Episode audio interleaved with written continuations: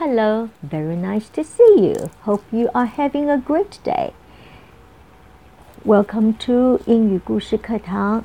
今天的这一句呢是大家都喜欢做的啊、不管是大人或是小孩，那是什么呢？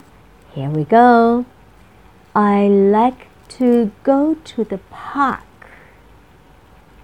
Okay. P A R K park A R 在这边读 R R 嘴巴张大一点 park park 这个字呢，它是公园 park，它另外还还有一个字停车 park my car 停车。停我的车。所以呢，park 这个字呢，停车场的话是停车场是 car park。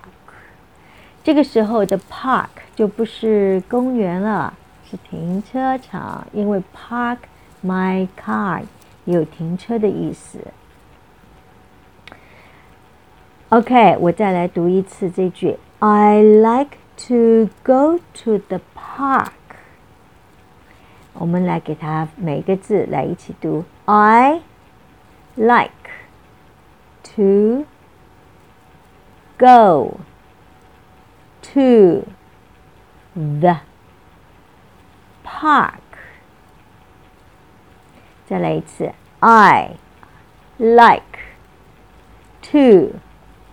go to the park，连在一起。I like to go to the park。再来一次。I like to go to the park。我觉得 park is a beautiful place，所以老少咸宜，especially on a fine day。 Okay.